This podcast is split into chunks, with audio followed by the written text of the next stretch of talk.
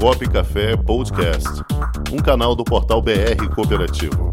Apresentação: Cláudio Montenegro. Produção: Comunicop.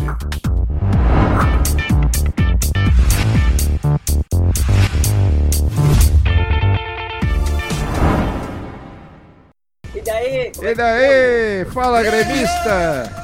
Eita! Grêmio! Aí, ó. E aí, Rangel, tudo bom? Equipe aí. Tudo jóia. Tá, Nós aqui no, no Rio Grande, aqui nós estamos nós assustados agora. tá relampejando aí? Tá, tá, aqui tá xarope o tempo. Eita, Então o gaúcho aqui é muito desconfiado, que desde ontem ainda a Yamaguchi aí nos deixou mais meio. Ela meio deixou mal, hein, amigo? Que coisa, que, si- É, que O gaúcho, situação. eu, tenho, eu tenho um vizinho aqui que é de, de manhã, ele pegou o ônibus hoje de manhã, ele, tá ele entrou no ônibus e a primeira coisa que ele perguntou pro motorista foi: Tu, tu é o profissional aqui? Sou. Tu conhece a diferença entre a primeira e a ré? Tamo muito Pois é, rapaz. Mas Tá tirando, tirando esse sofrimento nosso aí de cada dia que a gente tá vendo, nós viemos para conversar hoje um pouco aqui sobre. Foi um pedido feito aqui de uma cooperativa, tá? Sobre a contabilização das cooperativas de saúde, tá? Cooperativas médicas. A Receita Federal é, ela está muito atenta em cima das atividades das, das cooperativas de saúde e ela com frequência ela autua e, e pede informações e tal, ela incide significativamente sobre os planos de saúde. É, Eu compactuo da, da corrente jurídica que é, a Receita olha as cooperativas, é, o ato cooperativo, como se na cooperativa de transporte o cooperado transportasse um outro cooperado, na cooperativa de taxista para legitimar outro cooperativo, o, o taxista levasse outro taxista para passear e assim sucessivamente. E na, no plano de saúde existe um, um ranço. O que, que, acon- o que, acontece de fato aí? O nosso problema sempre é, sempre voltando nesses 20 e poucos anos a gente está aí acompanhando os demais especialistas, batendo sempre na mesma tecla a segregação entre o ato cooperativo e o ato não cooperativo.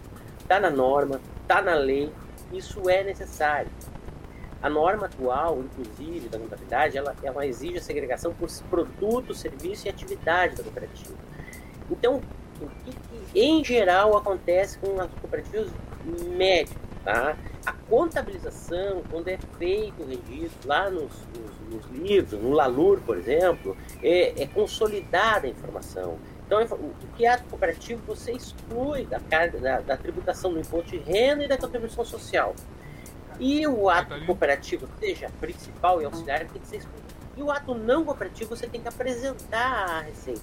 Só que existe uma grande complexidade nas cooperativas de operadoras de plano de saúde, médicas. A complexidade é gigantesca. Você tem provisões necessárias, você tem uma série de coisas que você tem que contabilizar adequadamente. Na prática, é, você apresenta a tributação no ato não cooperativo e exclui o ato cooperativo. Tá? Muito bem, da base de cálculo dos tributos, imposto de renda e da contribuição social sobre o lucro líquido. A Receita Federal vai pedir informações, se ela desconfiar de alguma coisa, o, o- fisco pede, a, instaura um processo administrativo de investigação em cima da cooperativa. O que é normal, não há problema nenhum aí. Ele vai pedir informações para a cooperativa co- e a contabilidade vai ter que responder. Lá no campo gerencial da contabilidade, esta segregação tem que estar muito, muito detalhada. Ela tem que estar bem explicada. O que é que foi contabilizado como ato cooperativo principal e o que foi contabilizado como ato cooperativo auxiliar e o que foi contabilizado como ato não cooperativo. Para poder informar a Receita. Por quê?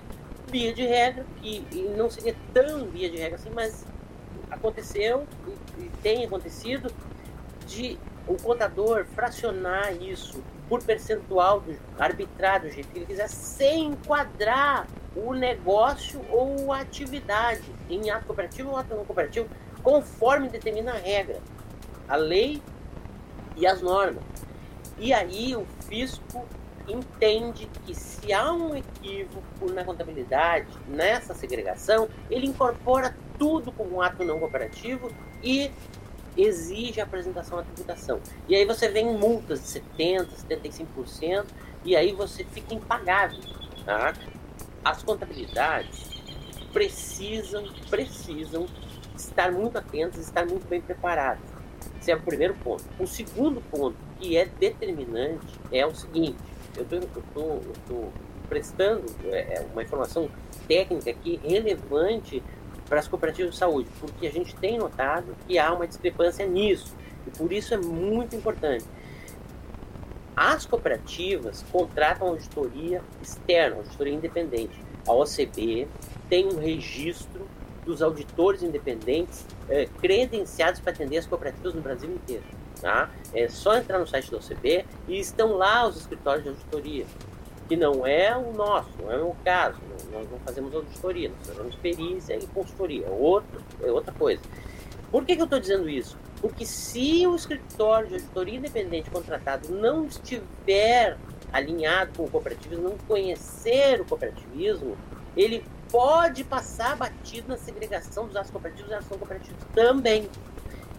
E aí você tem um outro problema. Então a cooperativa ela vai ter que contratar um jurídico posteriormente ou, ou lançar a mão um jurídico ou de um outro contador, de uma outra perícia técnica contábil e de uma outra auditoria, uma terceira, para poder alinhar as contas que, que, estão penduradas. Porque se o fisco pega lá, vamos imaginar que pegue 2018, 2019, e, e, e autua, intima, notifica, autua, joga multa em cima, aí você tem 2020 e já você tem 2021 andando, então você tem três anos já, que você vai ter que alinhar as contas.